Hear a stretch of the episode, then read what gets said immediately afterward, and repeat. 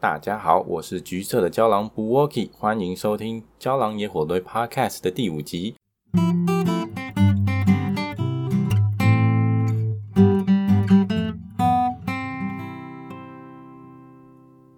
今天这一集哦，我们要来讲就是我创作的一些感想啦。我本身其实目前只是在工作之余创作的，而且我没有受过什么专业训练。所以很多都是自己摸索，其实到后来才开始慢慢有去上课，然后去补一些基本练习啊、基本功这样。其实一开始我在高职时期的时候就已经有开始在练习画画了。那时候其实也是因为进入兽圈嘛，就知道兽圈这个东西。那因为大家都在做创作，不管是同人或是原创，所以那时候也觉得说，诶，我应该也可以来画一些东西啊。可是那时候的我其实是没有什么学习计划，就是想到就画这样子，然后也没有认真的去学架构，所以基本上都只是铅笔稿而已，而且它的完成度非常的低。那因为那时候我其实也没什么自信心嘛，所以就没有放上网路了。其实我其实一直坚信着一句话，就是说只要没有放上网的东西都，都代表它是不存在的。所以就是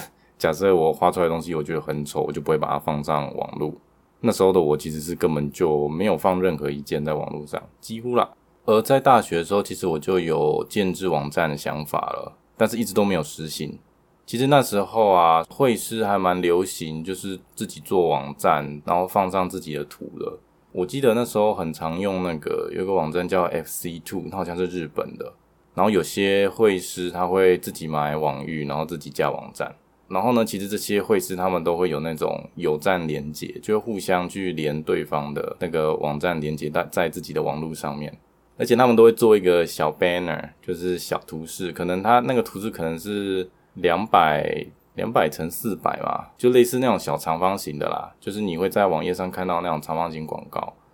那很多绘师其实都会做那个小东西，然后这样子在有站连接的时候，就会就会放上自己制作的 banner。只要点击那个 banner 就会连到他的网站，这样子。其实那个时候就很有趣，因为那时候大家都很单纯的样子。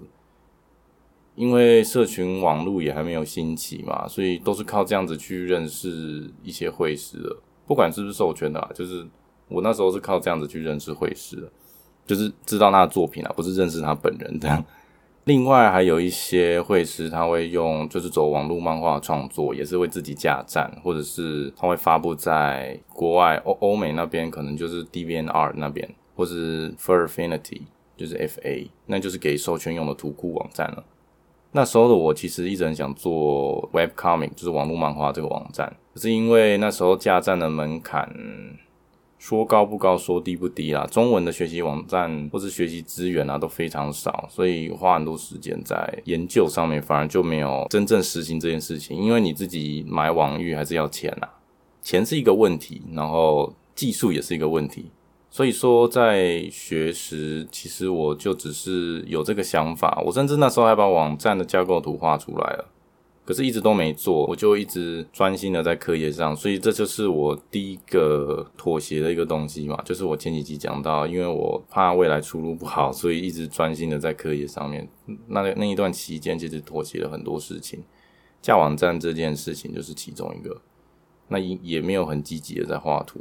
直到我做第一份工作的时候，就是出社会之后，我现在这份工作就是我第一份工作。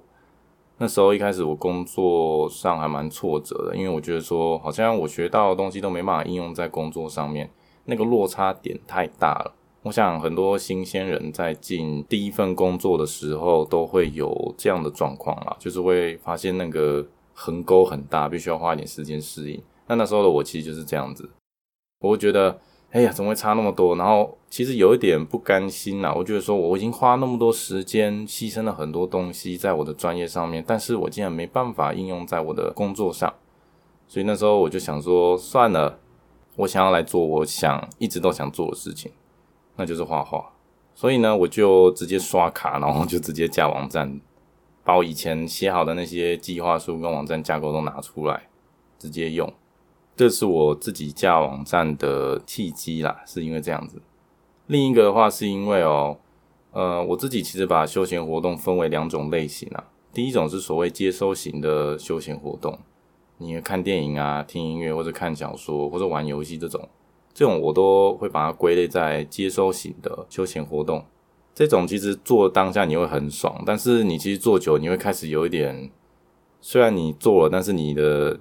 压力可能还是没有舒压到，或是你做了还没有没有比较开心。这是我自己的情况，是接收型的这类型的休闲活动做久了会变成这种情况。所以我后来才发现，其实我比较倾向于做所谓创作型的休闲活动，那就是演奏音乐啊，或是画图啊，或是写小说、写短文这样种，这种都是我把它归类于创作型的。那其实我把接收型跟创作型这两个休闲活动做的比例调整之后呢，我确实在心情上和心境上比较容易舒压，而且也不会觉得说，诶，做完这个休闲活动之后，我好像在浪费时间这种感觉。我想有些人会有这样的感觉吧，就是你看完一场电影，或是你在看 YouTube 的影片，你明明看完，你好像当下很开心，但是影片播完之后，你反而觉得好空虚哦，好像觉得说自己在虚耗人生那种感觉。那就是可能是你接收型的这类型的休闲活动你做太多，也许你可以考虑做一些创作型的。那也许有人会问说，那运动算哪一种啊？我自己把它归类于两种都有。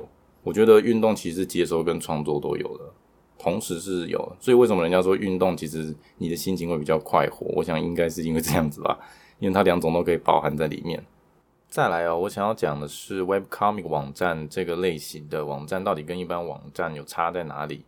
因为其实我有观察到台湾的创作者不太会用这种模式来做啊，通常都是在社群网站上面发布嘛，毕竟触及率比较高。我自己心目中定义传统的 web coming 网站，其实就是自己买网域，自己租空间之后就架站这样。那架站就是看你是自己写，或者是用 Web WordPress 的方式来处理。我自己是用 WordPress 来处理啊，因为 WordPress 它本身有几个主题是可以直接挂上去，然后专门是给就是网络漫画这个格式来作业的，所以直接套用是比较快好，也比较好上手。那到底这个网站跟一般网站差在哪里啊？其实就是这种网站，你点进去那个网址的话，基本上首页就会是最新的那一页，然后你它下面还会有一些按钮，就是上一页、下一页，或者是第一页跟最后一页，然后甚至你可以选章节之类的。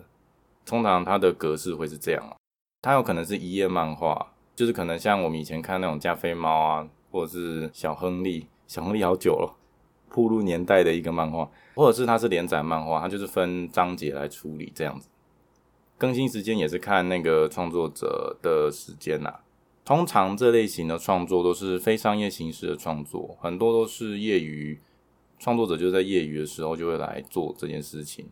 可是呢，因为有时候真的画一画，然后这种就累积到一定的人气了，作者到后来其实也会出周边，然后甚至就是出实体书。但是要做到这样子的，真的是不容易，因为光是自己买网域这件事情就已经蛮困难了。因为网域就像是你的门牌号码，基本上不会有人有事没事就知道你家的那个门牌号码是什么，或是你家的地址，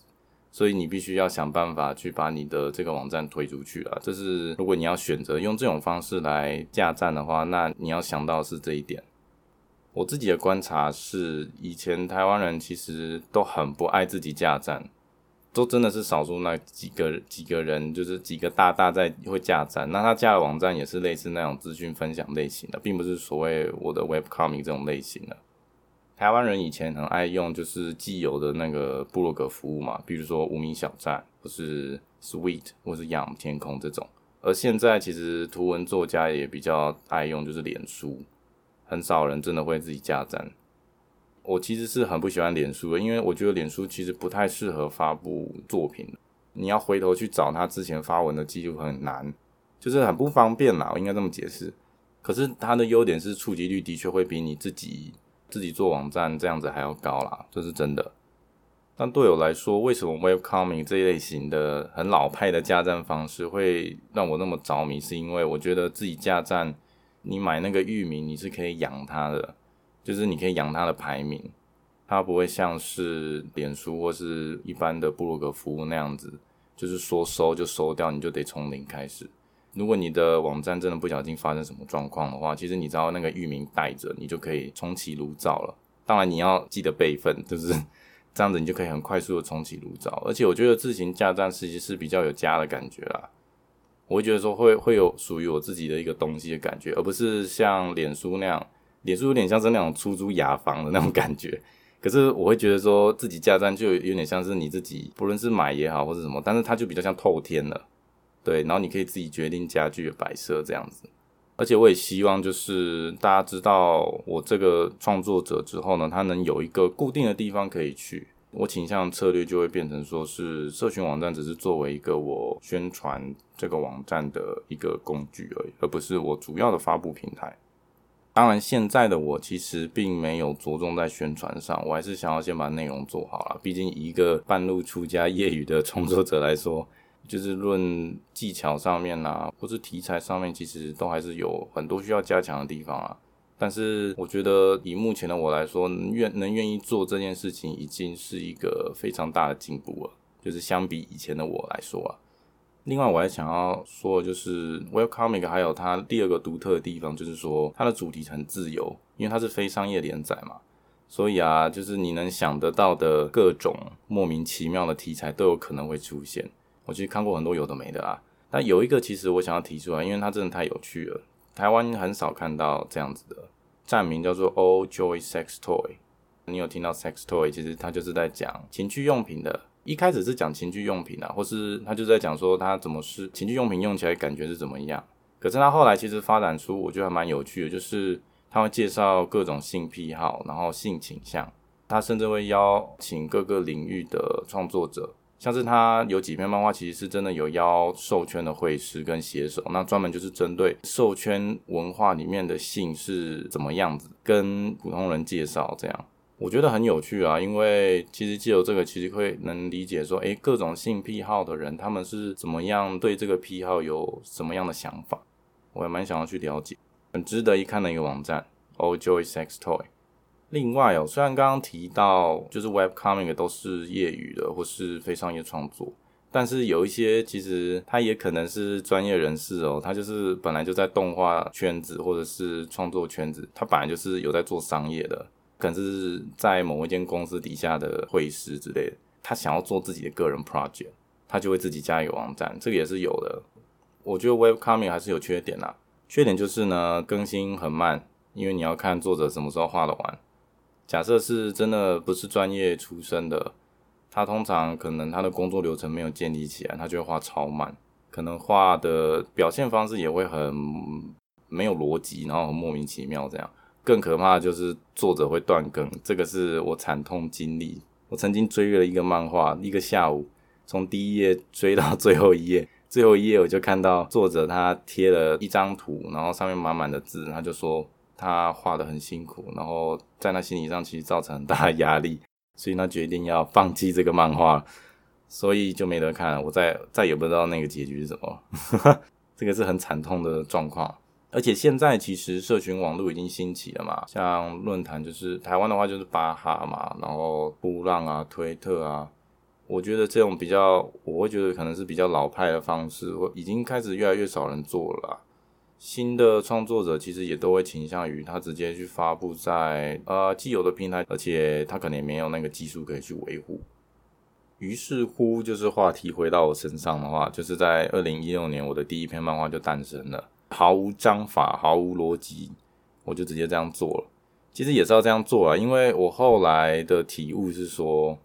我觉得画的好的人，其实都是从画丑图开始嘛。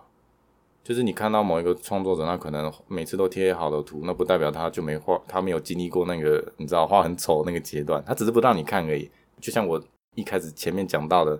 你只要没有 po 上网的话，他就代表不存在嘛，他只是不想把那一面给你看到而已。但是我想要让大家看到我进步，所以我会把丑图，现在的我会把丑图 po 上去。所以我的第一篇漫画其实跟我现在漫画差超多了，就是已经有差。差距啊，我不敢讲我进步很多，但是其实是有差的。这也是我喜欢 Webcomic 的这个形式的地方。通常一个网站就是 Webcomic 这个网站，它就会持续很久嘛。只要作者持续的做的话，我目前看到有一个作者，他可以做到二十年呢，就是他那个网站已经经营了二十年，非常厉害。所以你看他的第一页跟他的最新一页，你就可以看到他成长的那个幅度，就是非常的显著。所以你就会觉得说，哇，其实我都会这样子被激励到，诶，我觉得说天呐，所以其实还是有那个空间是可以进步的。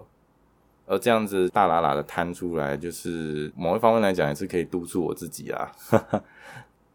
这个就是我网络漫画创作的部分啦。在我想要讲我学习其他东西的一些心得。后来其实我还有学弹吉他，那那那个是有请老师的。从那时候开始，其实我也开始正视自己学习新东西的方式了，开始比较积极的去学习怎么样学习一件事。听起来很绕口啦，其实就是开始有有效率的去习得一个新技能，这样。而且后来我也开始体悟到，就是说手游这个东西，它其实可以不用氪金，但是人生一定得氪金这件事。手游有时候氪金是为了要省时间嘛，这样你可以直接快速得到很强的角色或者很高的等级。人生其实也是，所以呃，请各位还在氪金的。氪金在手游上的人可以好好思考一下，是不是应该要氪金在人生上面？我觉得出社会之前跟之后的差异就是这样：出社会前你是有时间，但是你没钱；你出社会之后，你就是有钱没时间。所以后来我在学习的策略上以及创作的策略上，都是以有效率为优先啦。而我自己也开始慢慢对学习这这件事情看法改变了嘛。我也变得比较愿意发表作品了，就是我现在上传自己画的东西，比较不会这么的不自在了。因为后来我就觉得说，其实发表这个东西，其实你就是在做一个记录啊，你就是在记录成长中的自己。成长这个东西它是不可逆的，所以说你如果能记录那个当下，其实是我觉得非常美好的。我曾经在一个音乐网站上面有看到，他们有对一位女。女歌手叫蔡健雅，他们有做一个访问啊。蔡健雅其实有说过一段话，就是在那个访问里面，她说，其实，在就是有一个阶段，就是说你还没接触到可能专业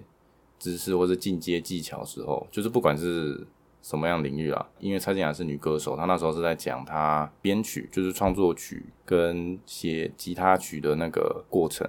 她那时候还在初学阶段。他其实有提到说，他在初学时并没有学任何乐理，也没有任何的技巧，他所有的东西都是直觉产生出来的。就他觉得，诶，这样个很好听，这个和弦组合很好听，所以他就编在一起了。到之后呢，他开始学习了一些乐理技巧啊，或是他弹奏技巧也好，他开始发现说，那其实是他没办法再回到他当初那个阶段，他没办法就是随心所欲的说，诶，我觉得这很好听，所以他就这样写出来。因为可能是因为他被呃进阶技巧所困嘛，比如说乐理啊那一些，因为也许你写的很好听，但它不符合乐理之类的，然后就可能会呃有点状况这样子。所以他那时候有提到这一段话，我觉得还蛮有趣的。我认为学习任何东西，真的也都是这样不可逆的状态啦。其实就像骑脚踏车一样，因为你已经学会了，你你没办法再回到就是怎么骑怎么摔的那个阶段啊。如果这样子想的话，应该会比较好容易理解吧。其实我就是想要记录这个过程，不管是创网站啊，或者是学吉他，然后我学吉他也会录音，我都是想要记录这个过程，因为这个时候的我一定跟未来的我会不一样。当未来的我在看到过去我的时候，说不定又会有一些其他启发在啊。而总结的话，这也是为什么我要做 podcast 的原因，就是这一季这个主题的 podcast，我想要记录当了十年的 Therian。从我发现自己是 Therian 到现在已经十年了，我的那个心境跟成长的过程，我也不知道十年后的我会不会再回来听啊。但是我希望我能把这经历的十年分享给呃，可能是刚好点进来的人，刚好运气好有听到的话，也许能带给你们新的启发啦。不管是对于自我认同，或者是你在其他方面，也许都能够带给你一些新想法。我觉得这是最重要了。这也是我一直持续创作的理由。我一直想要给我的观众能够有新的想法，而不是只是单纯娱乐他们而已。好啦，这就是《胶囊野火堆》Podcast 的最后一集结尾喽。希望各位听得还开心啦。那我未来其实，我其实也是有考虑在做一些以 Podcast 形式的创作，但是这个还没有一个底，因为这一次的创作真的遇到很多状况，这是我第一次做嘛，所以。很多各种莫名其妙状况都有出现，我还在想办法要排除，去维持我的 podcast 内容的品质啊！真的很感谢你能听到这边，我真的要给你拍拍手了。五集虽然不长也不短，但是你愿意花这个时间来听，我真的很开心。那么就这样子吧，感谢你的收听，那我们未来再见，拜拜。